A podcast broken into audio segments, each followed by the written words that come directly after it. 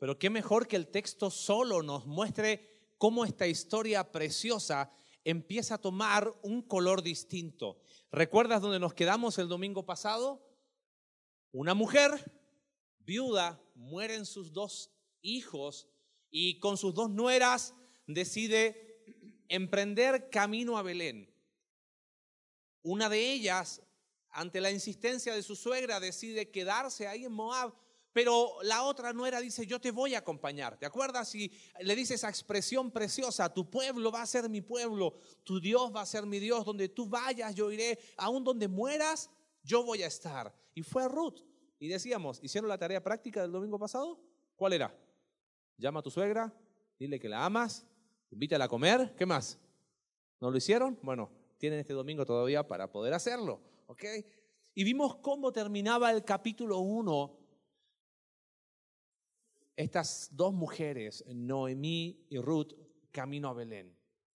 Aprendimos que las circunstancias de la vida ponen en evidencia el tipo de fe que tenemos. Y veíamos como Orfa, la otra nuera de Noemí, ahí en el umbral, decidió volver. Esa fe con doblez. Vimos en Noemí esa fe de un corazón amargado, desilusionado, dolido, pero algo hizo Noemí. ¿Te acuerdas que lo dijimos el domingo pasado? Caminó a dónde? A Belén. Y Noemí nos mostraba que tenemos que derribar el mito de la fe perfecta. Cuando se habla de fe en Dios, en ninguna parte de la escritura se habla de perfección. Decíamos, yo he escuchado personas que dicen, yo nunca he quitado los ojos de Jesús, yo nunca he decaído mi fe. Y dije, bueno, yo no soy de esos. Creo que si somos honestos, todos nosotros en algún momento hemos estado en el suelo, hemos estado aún descreídos. Pero cuando se trata de fe en Dios, no es perfección, pero fe en acción. Y Noemí, aún con el corazón destrozado y dolido, caminó a Belén. No se quedó ahí, fue. Y aún te acuerdas cómo llegó a Belén, ¿no? No me llamen más Noemí, que significa placentera. Díganme Mara, porque en amargura, Mara significa amargura, en gran amargura. Y veíamos cómo Noemí aún hablaba casi contra Dios. En gran amargura me puso quién? El Todopoderoso. Y terminamos el capítulo 1 diciendo que era el comienzo de la siega de la cebada en Belén. Es interesante, Belén significa casa de pan. Ella salió de ese lugar porque había hambre. Y estuvo, ¿recuerdas cuántos años? 10 años en Moab. Y pasó todo lo que vimos en el capítulo 1. Y ahora vuelve a ese lugar, casa de pan, porque sabía, había escuchado que Dios había visitado a su pueblo. Y no te voy a repetir todo el capítulo 2, porque por algo lo escuchamos recién, y qué mejor que el texto hable solo. Sin embargo, hay algunas cosas que tenemos que explicar para poder entender de que hay cosas que no, no entendemos muy bien. Eh, apareció un, personaje nuevo en esta trama, ¿no? Ya teníamos a Noemí, ya teníamos a Ruth. ¿Quién apareció? Vos. Ah, está bien, estuvieron atentos, muy bien. Y se dice ahí en el capítulo 2, verso 1, que era un hombre rico. La palabra rico es muy interesante. Es la que aparece en el libro de jueces cuando se refiere a Gedeón de varón valiente y esforzado. O sea, además de rico, era un hombre que tenía un, buen carácter, una buena reputación. Yo pensaba, qué, qué contraste, ¿no? Recuerda que esta historia está en el tiempo de jueces. Y veíamos que en el tiempo quizás de mayor oscuridad del pueblo de Israel, esta historia nos muestra una historia real que se puede. Que había en Belén un hombre piadoso que fue capaz de hacer las cosas diferentes. Y ahí apareció vos en esta historia. ¿Y, qué otra cosa te llamó la atención o que tenemos que explicar? Viste que Ruth se le acerca a Noemí y de alguna manera, quizás en lenguaje popular, le dice, bueno, Noemí, ora por mí porque voy a ir a buscar, dice ahí el versículo 2, voy a, me dejes ir al campo a recoger espigas y que pueda hallar gracia delante de alguien. ¿Por qué es eso? Bueno, para entenderlo, Levítico capítulo 23, verso 22, lo vimos cuando estudiamos Levítico ya el año pasado, dice así, cuando segareis la mies de vuestra tierra, esta era una instrucción al pueblo de Israel, no segaréis hasta el último rincón de ella ni espigarás tu ciega, para el pobre y para el extranjero lo, la dejarás, yo Jehová vuestro Dios. El judío tenía la instrucción de parte de Dios a través de la ley que cuando iban a cegar no tenían que cegar hasta el último rincón, que lo que quedaba era para el pobre y para el extranjero. Ahora, qué interesante, paréntesis, ¿no? No dice, llévaselo a la casa del pobre. Eso se llama asistencialismo. ¿Qué tenía que hacer en la persona que tenía un campo? Venga, trabaje. Acá hay oportunidad para ti. Y eso es lo que hizo Ruth. Pero como, al igual que nosotros, por más que la ley decía eso, el dueño del campo, ¿qué podía decir? Yo no quiero, no quiero que venga nadie. Y no. Ahora piensa esto, una cosa es ser pobre judío y otra cosa ser pobre y extranjera. Y de Moab. Por eso Ruth le dice a Noemí, ora por mí, casi esa, es la expresión, porque que pueda hallar gracia delante de algún hombre que me permita recoger. En mi país se hace algo así con la papa, le llaman el, rebusque de la papa. Cuando es la cosecha de la, de la papa, se saca, pero como es tanto, siempre queda y queda abierto para todos los que quieran y ahí van y sacan lo que queda. Sé que acá en México también lo hacen, ¿no? Con algunos... Em, con algunas siembras. Bueno, es el mismo concepto que tenían ahí, solo que estaba estipulado por ley. ¿Ok? Así que ahí fue Ruth. Y ya sabes, ¿qué, qué sucedió? Que vos era pariente de quién? De su suegra, de Noemí. Vimos ahí que eh, eh, llama la atención cómo se saludan, ¿no? Eh, lo reciben muy bien a vos, va al campo, identifica, hay alguien nuevo, ¿quién es esta mujer? Y cuando Ruth le dice, ¿y por qué ha hallado gracia? Vos le dice, es que yo sé, ¿no? ¿Por qué sabía? No había Facebook, no había Instagram, no había grupos de WhatsApp, no estaba ni, ni reporte Querétaro, estaba como para saber algo. ¿Cómo supo vos? Mira, Ruth llegó pobre, y sin nada a Belén. Pero ella tenía algo. ¿Sabes cómo se llama eso? Testimonio. Ella había hecho algo y sus acciones hablaban más fuerte que las palabras. Vos le dijo, yo sé que dejaste tu tierra, tu familia, sé lo que hiciste con tu suegra y aún te animaste a venir a un lugar, un lugar desconocido para ti. Y quizás lo último que tendríamos que explicar es que, debemos ver detalles otra vez después, pero cuando vuelve Ruth, que estuvo trabajando todo el día llega con mucho más, porque fíjate que vamos a ver después que vos va más allá de la ley. Si pusiste atención, leíste y escuchaste, es que vos le dice más, denle más de lo que aún dice la ley. Y cuando vuelve, Noemí la reciba, ¡hey, que Dios bendiga a ese hombre! ¿Y quién era? Era vos. ¡Oh, que, que Dios lo bendiga más todavía, ¿no? y le dice, Él es uno de nuestros, no sé si te llamó la atención, parientes. Eso sí lo tenemos que explicar.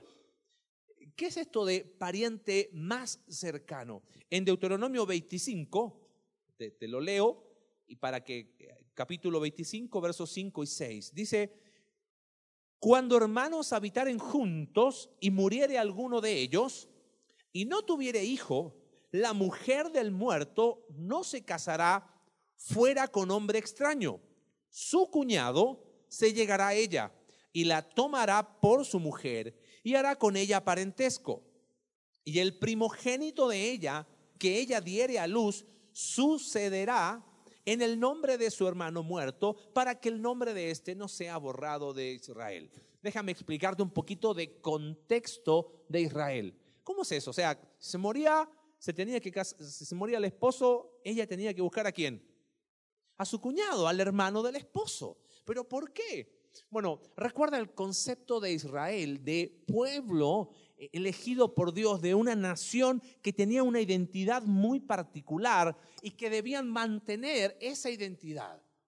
Entonces, no se mezclen con pueblo, con hombre extraño, sino esa mujer viuda busca al hermano de su esposo para que el nombre de la familia, de la identidad de esa familia que pertenecía a una tribu y al mismo tiempo pertenecía a toda la nación, se mantuviera. Ahora, ¿quién podía hacer eso? No podía venir fulanito y decir, hey, yo me quiero casar con la viuda. No. Tenía que ser primero un pariente cercano. Y el más cercano era el hermano del muerto, del esposo muerto. Y después iba viendo quién era. Noemi dice, este es uno de nuestros parientes que nos puede redimir. El concepto es redención. Entonces, ¿quién lo podía hacer? El pariente cercano. Y iban desde el más cercano, si ese no quería, seguía el otro, porque podía pasar que el pariente cercano se le acercaba y lo llevaban, en aquel tiempo no había tribunales de familia, ¿ok? Iban a las puertas de la ciudad con los ancianos de la ciudad. Y la mujer le decía, murió tu hermano, ¿me quieres redimir? Eres el pariente cercano. Y el cuñado podía decir, no, mija, yo paso, que siga el otro, ¿no? Podía darse esa, esa, esa situación de que él no quisiese hacerlo. Entonces se hacía un, un, un acto ahí donde se sacaban el zapato, es más, en Medio Oriente estamos hablando de miles de años de atrás, la forma de expresar ese rechazo era que se escupía. Entonces la mujer le escupía y decía, ok, tú no quieres, perfecto, no vengas a reclamar después nada aquí. ¿Ok? Y se sacaba un zapato y hacían ahí una especie, un, algo simbólico delante de los ancianos de la ciudad. Así que la primera eh, requisito para poder redimir era que tenía que ser un pariente cercano. Segundo, tenía que redimir, o sea, había que pagar algo, tenía que tener la capacidad de poder hacerlo. Y quizás lo más interesante es que tenía que querer hacerlo. Porque por más que sea el pariente cercano y tuviese la capacidad, si él no quería hacerlo, no lo hacía. Vamos a guardar un poquito ese concepto, lo vamos a ver el próximo domingo cuando veamos capítulo 3, pero algo muy interesante hay detrás de este concepto de el pariente cercano que nos puede redimir. Hemos escuchado esto de redimir, ¿no? Nosotros hemos sido redimidos, ¿no? Por el Señor Jesús. Y es muy interesante ver un cuadro de Jesús como nuestro pariente cercano. Pues ya lo vamos a ver más adelante. ¿Ok? Eh, terminamos todo este capítulo, la explicación del capítulo 2, donde vienen, y ahora entendiste por qué ella quiso ir a buscar la ciega y recibió más y el pariente cercano. Y si en el capítulo 1 vimos que las circunstancias de la vida ponen en evidencia el tipo de fe que tengo. ¿Qué vemos en este capítulo? ¿Cómo podemos unir toda esta historia en una idea eh, que nos permita graficar qué es lo que hay? Claro, apareció un personaje más, pero es raro, ¿no? Hay, hay como cosas que llaman la atención en esta historia que como que no tienen mucha explicación. Bueno, hoy la idea tiene, lo voy a, es la misma, pero la voy a expresar de tres maneras. De forma poética, ¿ok? Así de esas lindas, pero que a veces no entendemos, de forma compacta así y bien sencilla, ¿ok? Así como hablamos a veces en el rancho, ¿vamos? Yo creo que si hay dos cosas que uno puede ver acá en este capítulo, es que vemos a Dios obrando de manera increíble, ¿no? Podríamos llamar a eso la providencia de Dios, el actuar de Dios. Y por otro lado, vemos a personas cumpliendo su responsabilidad, ¿correcto? Vos aún yendo más allá de lo que la ley decía. Y Ruth no quedándose cruzada de brazos, sino fue a buscar lo que podía para comer. ¿Cómo unimos esas dos cosas? Bueno, quizás la idea central la podríamos resumir así. Los vientos de la providencia de Dios se desaprovechan por aquellos barcos que no están listos para recibirlos. Si pudiésemos colocarle un título a este mensaje, sería vientos y velas. ¿A qué me refiero con esto? Que los vientos de la providencia de Dios se desaprovechan por aquellos barcos que no están listos para recibirlos. Bueno, etapa 2, vamos a hacerlo más sencillo todavía. ¿Ok? Podríamos decir así, Dios trae el viento, ocúpate tú de qué? De las velas. ¿Más de, más de rancho, como hablamos siempre? Ok. El concepto que quiero que veamos hoy y que yo creo que brilla en este capítulo es que ocupémonos nosotros. Ocúpate de tus responsabilidades y deja que Dios sea Dios. Las dos cosas que uno puede ver como dos caminos paralelos, como la línea del tren, ¿ves? que son dos, esos dos rieles paralelos y dos líneas paralelas, ¿dónde se juntan? No, jamás se juntan, ¿no? Es que uno puede ver de un lado en este capítulo la providencia de Dios Y podemos ver, paralelo a la providencia de Dios, el otro riel de este tren, la responsabilidad del hombre. Y sabes que estos dos temas brillan en todo este capítulo. Y no solo en este capítulo, brilla en toda la escritura. Uno puede ver aún en cada eh, capítulo, en cada libro, en cada historia de la palabra de Dios, la providencia de Dios y la responsabilidad del hombre. Te doy un ejemplo. ¿Sabe Dios quiénes son sus hijos y quiénes van a ser salvos? Sí. ¿Y cuál es mi responsabilidad? Creer. ¿Qué tengo que hacer para ser salvo? Creer en el Señor Jesús. Listo, se acabó. Claro, pero ¿cómo hago para que eso entre en mi mente? Te aviso, jamás va a entrar. Vemos aún eh, la vida de Jesús, aún el evento que es el parteaguas en la historia de la escritura. Jesús dice en Juan capítulo 10, nadie quita mi vida, sino, ah, dice, yo de mí mismo la pongo, tengo poder para ponerla y tengo poder para volverla a tomar. Desde el punto de vista de Dios, ¿quién mató a Jesús? Nadie. Yo entrego mi vida como voluntariamente. Pero mira lo que dice el libro de Hechos, capítulo 4, verso 10. Dice, sea notorio a todos vosotros y a todo el pueblo de Israel que en el nombre de Jesucristo de Nazaret, y Pedro está hablando con los líderes del Sanedrín, dice, ¿a quién vosotros crucificasteis? Bueno, ¿quién crucificó a Jesús? Los líderes judíos. Pero el caso no era que Dios dijo que yo entrego mi vida y nadie. Ahí está. En un riel le llamamos providencia de Dios, soberanía de Dios, actuar de Dios. Y en el otro riel paralelo es la responsabilidad de quién? Del hombre. Y uno dice, pero ¿cuándo se juntan? Ya vamos a ver. Algunos dicen, es como cuando uno ve la línea del tren, ¿no? Los ves aquí, pero cuando lo ves al fondo se juntan. Dice, bueno, en la eternidad se van a juntar y en la eternidad vamos a entender. Mira, yo creo que en la eternidad lo único que se trata es que está Dios y ya está. ¿Tú crees que vamos a llegar al cielo a pedirle explicaciones a Dios? A ver, Dios, explícame, ¿cómo era eso que habló Marcelo Sabé de la responsabilidad del hombre, la providencia de Dios? ¿Tú crees que vamos a estar haciendo eso en el cielo? ¿Pidiendo explicaciones? No. Pero son verdades que la Biblia enseña y que son verdades que las podemos ver acá. Primer verdad, la providencia de Dios. ¿Cómo vemos en Ruth capítulo 2 el actuar de Dios, la providencia de Dios? Este viento que viene, que no sabemos cuándo, ni dónde, ni cómo, ni por qué, ni para qué. Mira, primero yo lo veo aquí capítulo 1, verso 2, o coincidencia, llegan a Belén justo al comienzo de qué? De la siega de la cebada.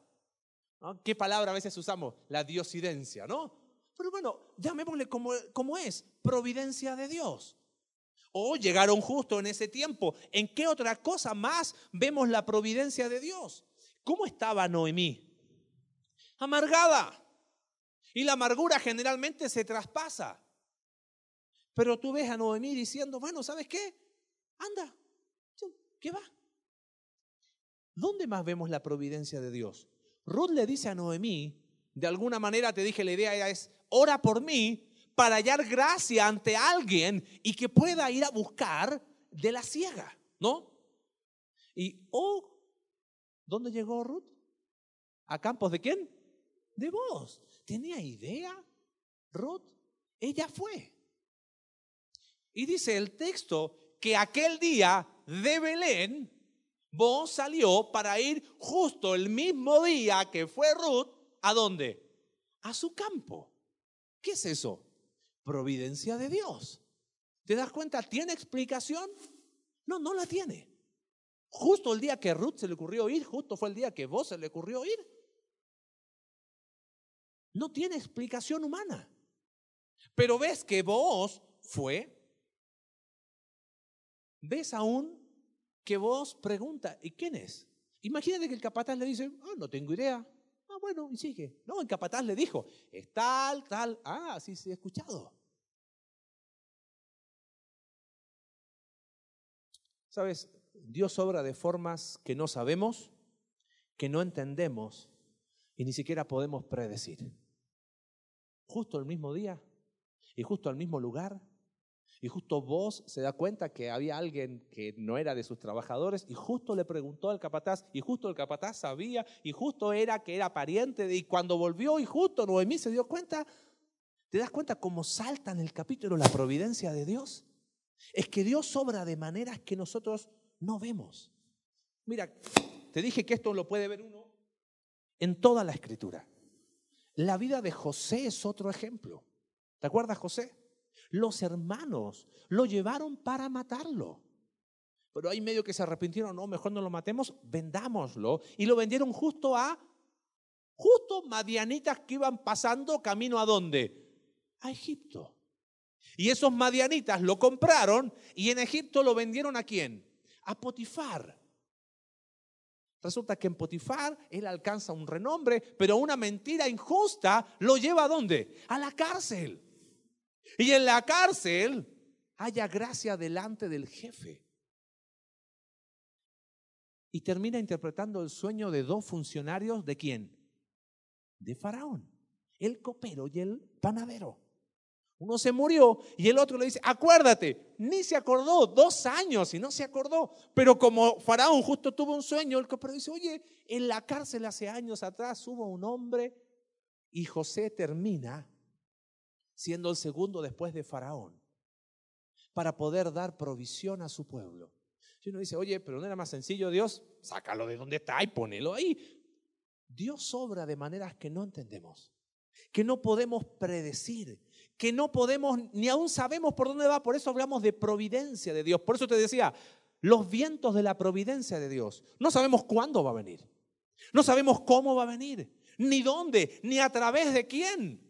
Porque aún para Ruth, la providencia de Dios no fue una cajita del cielo. La providencia de Dios tenía un rostro. ¿Y cuál era el rostro? Vos. ¿Te das cuenta? Vos fue el instrumento usado por Dios para bendecir a Ruth y Noemí. Por eso te decía que cuando hablamos de la providencia de Dios, es ese viento que no podemos predecir. Pero vimos que primera línea paralela, ¿cuál era? La providencia de Dios. ¿Y el otro riel cuál es? La responsabilidad de quién? Del hombre. ¿Y cómo brilla esto en este capítulo? Ay, primero uno ve a Noemí. Noemí era vieja, no podía ir a la ciega, pero cuando Ruth le dice, ore por mí para que vaya, va. ¿Qué vas a ir? No, no, no, no, vaya. Uno ve a Ruth Piensa esto. ¿Qué podía hacer Ruth? Sentarse a llorar y morirse. Soy extranjera, soy nuera más encima, o sea, estoy con mi suegra, ¿no? ¿Qué puedo hacer? Llorar y amargarse y, seamos honestos, cuando estamos en conflictos, generalmente es siempre el camino que tenemos. Y nos lamentamos y nos lamentamos. Está bien, me seco las lágrimas y ahora qué? No, otra vez le doy ahí. No, Ruth, yo estoy seguro que lágrimas de por medio tuvo un montón. Señor, y, mándame una cajita del cielo vía FedEx, te mando mi dirección. No, ella qué hizo? Cumplió su responsabilidad. ¿Qué podía hacer Ruth? Tenía dos manos y fue a chambear. Y le dice a Noemí, ora por mí para hallar gracia. Y halló gracia. Claro que sí, porque cuando empieza, o sea, no cuando, a la medida que opera una línea, Dios está operando en otra. Pero no es mi problema. A ver, imagínate que Ruth, a ver, voy a hacer así, Señor, si el día está nublado y está la nube que yo quiero ver y justo me llama tal, ese día voy a buscar trabajo. Nah, nunca va a suceder. Ruth hizo lo que le correspondía. Fue y fue y trabajó. Y, y no solo trabajó, dice el texto que lo hizo con esmero. Y llevó comida a quién? A su suegra. Hagan la tarea del domingo pasado, ¿ok? ¿Y qué más vemos en vos? ¿Cómo vos cumple su responsabilidad? Si bien la ley decía que tenían que dejar abierto el campo para la ciega, él podría haberse negado. Pero no solo él dejó, sino que le dice a los trabajadores que le den, viste que decía el, el texto, que dejen caer a propósito para que tenga más. O sea, yo veo vos no tratando de decir, ok, a ver, voy a hacerlo así. Eh, los hombres eh, tenemos, a veces somos, yo recuerdo que éramos cuatro hermanos en casa y si mamá decía, te toca a ti lavar los trastes, adivina qué hacíamos los hermanos. Lavábamos los trastes, no lavábamos los vasos, no lavábamos las vajillas, nada, porque yo veo que vos fue más allá de lo que él tenía que haber hecho. ¿Te das cuenta? Eso es responsabilidad. Dijo, no solamente voy a abrir mi campo, voy a dar más. Ahora, esta es una historia de amor. ¿Qué intenciones habrá tenido vos? No, no lo dice el texto, ¿qué intenciones tuvo? Es más, él le dice, hija mía. Y sabes que ese concepto de hija mía es, denotaba la gran diferencia de edad que había entre vos y Ruth. Así que si no, el texto no lo dice porque es un texto narrativo, pero si vamos a ser honestos al texto, ya ese trato no hay mayor intención. Pero vos va más allá de su responsabilidad aún. Le da comida, la invita a comer y le da chance de seguir toda la temporada. El capítulo 2 dice que terminó la siega de la cebada y aún siguió con la de trigo y vivía todo ese tiempo con quién? Ruth terminó sosteniendo a quién? A Noemí. ¿Cuánto tiempo duraba la siega de cebada de trigo? De ocho semanas. Algunos dicen que aún en buen tiempo podía llegar a durar hasta tres meses. Tres meses sosteniendo la suegra. ¡Wow! No dijeron amén. ¿Qué pasó? Ahora, ¿te das cuenta cómo brillan estos dos conceptos en este capítulo? ¿Cómo hacemos para unir esto? si se supone que son dos líneas paralelas. Mira, no pretendemos explicar lo que no tiene explicación explícita en la Biblia. La Biblia en ningún momento te dice, ah, lo que pasa es así. Cuando tú haces esto, entonces Dios hace esto. Y cuando Dios hace esto, entonces no, la Biblia no te dice eso. La Biblia nos enseña que está la verdad de la providencia de Dios. Y está la verdad de la responsabilidad del hombre. ¿Sobre cuál de las dos verdades tenemos que poner nuestra atención nosotros como hombres? Vamos a ver una imagen. ¿okay? Si no viniste a los talleres los miércoles, si has estado en consejería alguna vez con nosotros, has visto esta imagen, las has visto los miércoles y la vas a seguir viendo. El círculo pequeño son nuestras responsabilidades. ¿Y qué pide Dios respecto a nuestra responsabilidad? Obedecer. Y lo que está fuera de nuestra responsabilidad son las preocupaciones, que tristemente es donde más nuestra mente y corazón van, ¿correcto? Y nos preocupamos por todo lo que está a nuestro alrededor, pero dejamos de lado el círculo más pequeño que es mi responsabilidad. Vimos que tanto vos como Ruth y Noemí se ocuparon en obedecer y en cumplir lo que eran, ¿qué cosa? Sus responsabilidades. Lo que está fuera de eso, debo confiar, pero confiar en quién? En Dios. ¿En cuál de los dos verdades tenemos que poner nuestra atención? En las dos. Pero déjame aclararte algo. Yo siento que a veces nos inclinamos más a una que otra. Y empiezan a haber ciertas distorsiones. Fíjate cuál es la distorsión de querer caminar en esta línea que, que llamamos providencia de Dios. Sucede algo y decimos frases como que, y por algo pasan las cosas. A ver, espérame. ¿Eres tú el explicador de Dios? ¿Soy yo la persona que tiene que explicar por algo pasan las cosas? Decimos frases como, tenemos una enfermedad, se le ha dicho más de algún domingo, le llamamos proposititis aguda. Pasa algo y caemos nosotros o cuales sabios a decir, tranquilo, Dios tiene sus propósitos espérame, ¿en qué momento yo me paré sobre Dios y entendí la mente de Dios para descifrar y decir, ay, Dios tiene sus propósitos? No, esa es una distorsión peligrosa. Entonces, nos enfocamos en explicar cómo actúa Dios y terminamos descuidando lo que es que mi responsabilidad. Y terminamos diciendo cosas como, bueno, eh, seguro Dios quiere algo con lo que está pasando. Eh, eh, por algo Dios lo permitió. Que Dios conozca todo lo que suceda. Que nada escape a su conocimiento. No me da a mí el derecho de decir Dios tiene sus propósitos. Deja que Dios los tenga. Ese es exclusivo carril de quién? De Dios. Es más, se llega a distorsionar tanto que personas llegan a decir, bueno, pues si al final, entonces, si al final Dios hace lo que Él quiere, ¿para qué orar o no? Entonces hacemos oraciones, bueno, Señor, al final, porque si Él quiere, lo hace.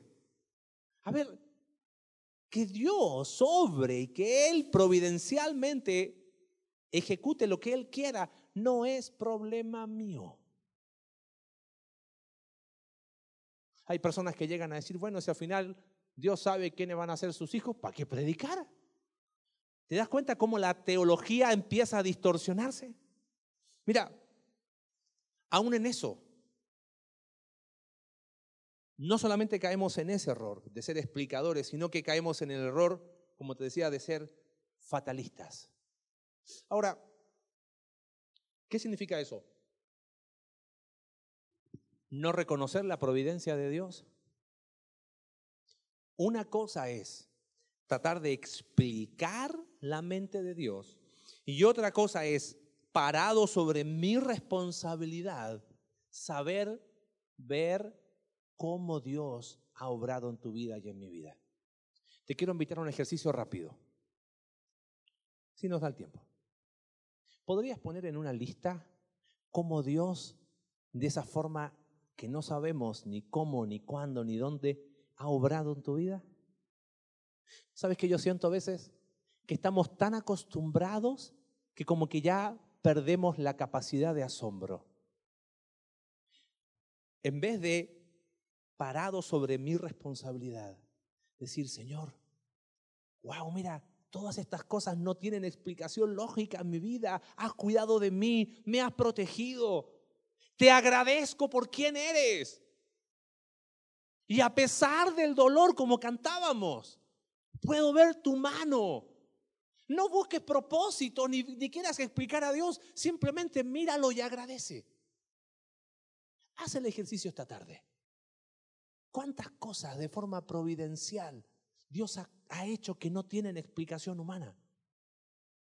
Hablábamos en la semana con mi esposa, hace tres años la operaron de la columna. Habíamos durante un año y un poquito más buscado tratamientos, pero no había efecto. Hasta que en un momento un médico que nos estaba atendiendo, que hizo todo su esfuerzo, dijo, mira, esto ya escapa de, yo puedo dar eso, simplemente algo paliativo para el dolor. Y hablamos con Cindy, ¿qué hacemos? ¿Vamos a, pagar algo particular? Estaba fuera de nuestras posibilidades, pero teníamos algo. Teníamos el seguro popular. Pero ¿y por dónde empezamos? Ni modo que me vaya al hospital. Entonces dijimos, bueno, ¿qué es lo que nos compete a nosotros? Y te lo digo, hoy lo miro, lo digo así, pero ¿sabes? Las lágrimas que hubo entre medio y, y, y, que nos parábamos en el carril de Dios, de tratando de explicar qué estaba haciendo Dios en vez de pararme en mi responsabilidad, bueno, fuimos al centro de salud en Bernal, donde vivíamos. Entonces el médico dijo, no, esto, no, acá no se puede.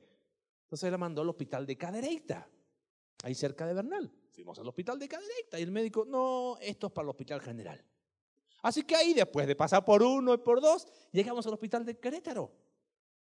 ¿Sabes dónde hoy miramos para atrás y decimos, Señor, cómo nos humilla tu providencia? Tú sabes que cuando llegas al hospital, ¿quién te atiende? El que te recibe.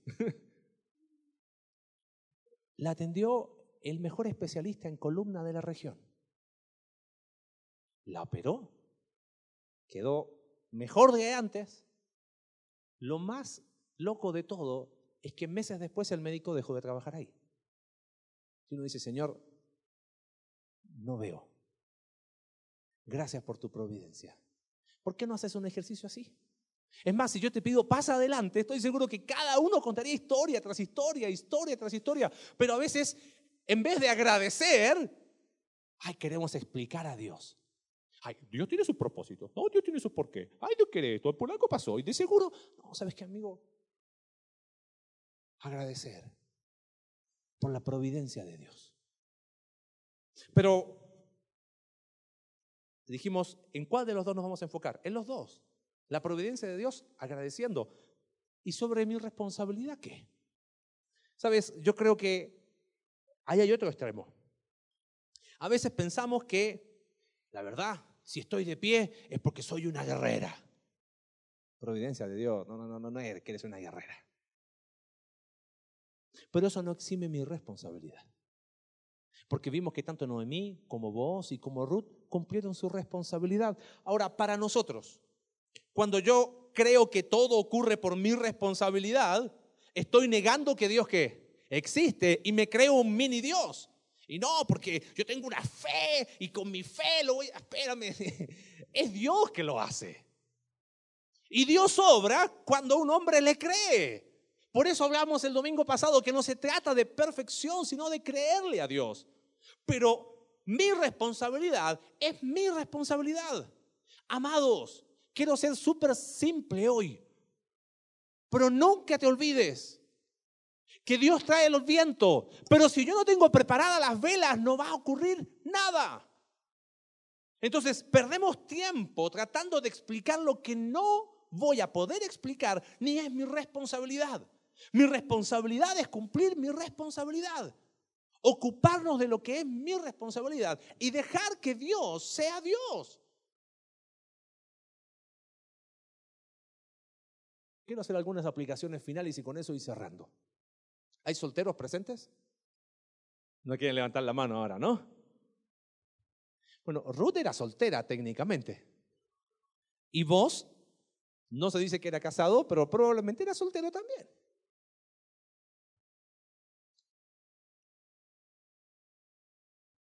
¿Cómo le ponemos pies y manos a esto de responsabilidad y providencia de Dios?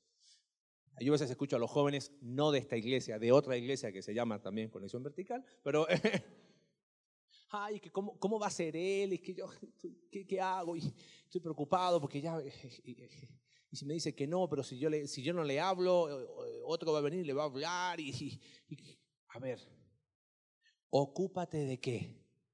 De tu responsabilidad. Ocúpate en ser el hombre y en ser la mujer que Dios quiere que seas hoy. En vez de estar pensando en cuál va a ser el hombre o la mujer que Dios tiene para ti, ocúpate en lo que es tu responsabilidad. Por eso, joven, amado mío, termina la prepa, termina tu universidad, haz tu cama, lava tu ropa, ahorra y deja que Dios sea Dios. ¿Te das cuenta? Nosotros jugamos a ser dioses.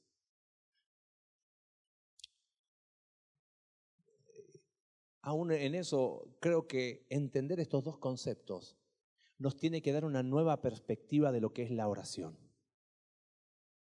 Si yo me enfoco solo en uno, digo, bueno, Dios, oro, aunque si tú lo quieres hacer, eh, está bien, equivocado. Ahora, cuando yo me enfoco solo acá y, y quito la providencia de Dios, creo que tengo poder en la oración. No, el dar una nueva perspectiva de la oración, es que Dios decide responder conforme a la oración de su pueblo. Cuando oramos, ¿cuál ejemplo tuvimos en el huerto de Getsemaní? Y con lágrimas, con sudor y con sangre, Jesús clamaba y decía, Señor, si es posible que sea de esta manera. Ay, no veo fatalismo, ¿te das cuenta? Pero al mismo tiempo hay sumisión. Pero que no se haga mi voluntad, sino que se haga la tuya. Pero eso es clamor. Pero nosotros, ¿cómo oramos? Bueno, Señor. Entonces ahí te das cuenta que olvidamos lo que es mi responsabilidad. Entender estos dos principios nos tiene que dar una nueva perspectiva aún de la oración. Santiago dice, no tenéis porque no pedís. Y cuando pedís, pedís mal. ¿Se dan, ¿Se dan cuenta? Empezamos el miércoles pasado. A las 7 está puesto el café. Y queremos empezar a orar como iglesia. Lo hacemos en los grupos, pero queremos empezar a hacerlo juntos. Y, lo, hacemos distinto. ¿A qué me refiero? No es que oramos de otra manera diferente a la que no se ore, sino que, a ver, alguien tiene un motivo de oración y gastamos más tiempo compartiendo que orando. No, están acá proyectados. Así que a las 7, toma tu café, entra y oremos juntos. Porque Dios responde la oración de su pueblo. Amén. Pero tenemos que orar, porque mi responsabilidad es orar. Pero no es orar como, Señor, y si es la que viene de rojo, esa va a ser. No, es orar cumpliendo mi responsabilidad. clamando a Dios y sabiendo que Él contesta su oración, la oración de su pueblo. Mira, Ezequiel capítulo 22, verso 30. Es un texto que rompe mi corazón y me muestra lo pobre que es mi vida de oración. Dice Jehová, cuando va a, hacer juicio contra su pueblo, dice, y busqué entre ellos hombre que hiciese vallado y que se pusiese en la brecha delante de mí a favor de la tierra para que yo no la destruyese, y no lo hallé. Y Dios clama y dice, yo busqué hombre que fuese capaz de ponerse ahí en la brecha delante de mí, clamando en oración. Y no había. Ay, no, porque nos encanta un riel nomás. Son los dos. Amado, vamos a ponernos en la brecha a clamar. No para que se haga mi voluntad, sino para que se haga la de Él. Pero vamos a clamar. Hay que ponerse en la brecha para cumplir mi responsabilidad. Y sería muy sencillo para mí decirte, mira, esta es la lista de responsabilidades. No, ven el miércoles y vamos a hablar de responsabilidades, vamos a hablar de responsabilidades en el matrimonio. ¿Qué es tuyo, qué es mío y qué es nuestro? ¿Ok? Yo te preguntaría quizás, tú sabes tu responsabilidad. Y si los vientos de la providencia de Dios se desaprovechan por aquellos barcos que no están listos para recibirlos, yo te pregunto y me pregunto a mí mismo, ¿Cómo están las velas que son mi responsabilidad? Y viene el viento, ah, es que estaba, chao, se desaprovechó el viento. ¿eh? ¿Cómo están las velas? En tu responsabilidad como esposo, en tu responsabilidad como esposa, como padre, como madre, como hijo. ¿Cómo están las velas? ¿Bien? Hombre, llena de telaraña, ya no funciona. Bueno, Nada va a pasar porque no estoy cumpliendo mi responsabilidad. No que yo muevo a Dios, pero la providencia de Dios, los vientos de la providencia se desaprovechan cuando yo no cumplo mi responsabilidad. ¿Qué tengo que hacer para tener las velas listas? ¿Qué hay que hacer? ¿Qué hay que hacer? ¿Qué está, podemos colocar la imagen otra vez, Alex, porfa? ¿Qué está en el círculo de tu responsabilidad? Nosotros nos enfocamos en todas las preocupaciones, olvídate, ¿qué está en tu responsabilidad? Hay que obedecer, pero ¿cuál es esa lista de responsabilidades? Yo no te la puedo dar a ti. Tú la sabes. Bueno, ejecutémosla. Parémonos firmes sobre el pie de la, nuestra responsabilidad, sabiendo y confiando que Dios es misericordioso y que Él obra. No sabemos dónde, no sabemos cuándo, aún no podemos predecir cómo, pero tengamos las velas listas. Ese es el desafío esta mañana. Porque eso fue lo que hizo Ruth. Fue y cumplió su responsabilidad. Eso fue lo que hizo vos. Fue y cumplió su responsabilidad. El resto es tema de quién? De Dios. Hay una historia en el Nuevo Testamento que creo que grafica muy bien todo esto que hemos hablado. En el capítulo 9 de Juan se cuenta la historia de un hombre ciego de nacimiento. No sé si la ubicas, esa historia. Y Jesús la ve, lo ve a este hombre y dice que escupe en tierra, hace lodo con la saliva y unta con ese lodo los ojos del ciego. Y le dice, ve a lavarte en el estanque de Siloé. ¿Y qué hace el ciego? Va y se lava. Y es sano. Puede ver. Y cuando vuelve, la gente decía, wow, este es el ciego. Y yo decía, no, se le parece. No. Incrédulos. Resulta que llegan los fariseos ahí, lo llevan al ciego, era día de reposo cuando Jesús sanó, paréntesis, ¿tenía necesidad Jesús de sanar en día de reposo? No, pero Jesús siempre quería provocar, en el buen sentido de la palabra, demostrar que Él era el Señor del día del reposo. Bueno, el tema es que le preguntan, oye, ¿cómo es que recibiste la vista? Dice ciego, no sé, a mí me pusieron lodo Me dijeron, anda a lavarte el estanque. Yo fui, me lavé y veo. No, demonio tienes, ¿no? Traen a los padres, porque no podían creer. Bueno, lo más interesante es que vuelven a llamarlo después y el ciego le dice algo más o menos así. Miren, yo solo sé una cosa, que yo antes era qué? Ciego, pero ahora puedo ver. Quiero hacer una pregunta, a ver si, si, entendimos, si entendimos esto, entendimos todos el mensaje. ¿Qué pasa si el ciego no hubiese ido al estanque de Siloé a lavarse los ojos? ¿Hubiese visto? No. Porque los vientos de la providencia de Dios se desaprovechan cuando barcos no están listos para recibirlos. Dios trae el viento. Yo me debo ocupar de las velas. Ocupémonos de nuestra responsabilidad y dejemos que Dios sea Dios. ¿Fue el acto del ciego lo que lo sanó? No, fue Dios.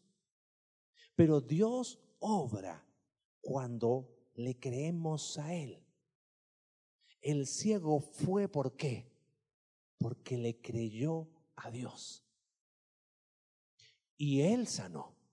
Y Él hizo el milagro. La única responsabilidad que tenía que hacer el ciego era ir y lavarse. Amados, ahí está. Nuestras responsabilidades. Ahí enfoquémonos con la mirada puesta en el cielo, sabiendo que Dios obra alrededor de mis circunstancias y que Dios obra alrededor de mis circunstancias no exime mi responsabilidad. Y bueno, si Dios quiere que me sane, que me sane, yo no me voy a cuidar. No, responsabilidad es responsabilidad. Y con los ojos en el cielo, ver cómo Dios actúa de formas que no entendemos ni sabemos. ¿A qué están que tenemos que ir?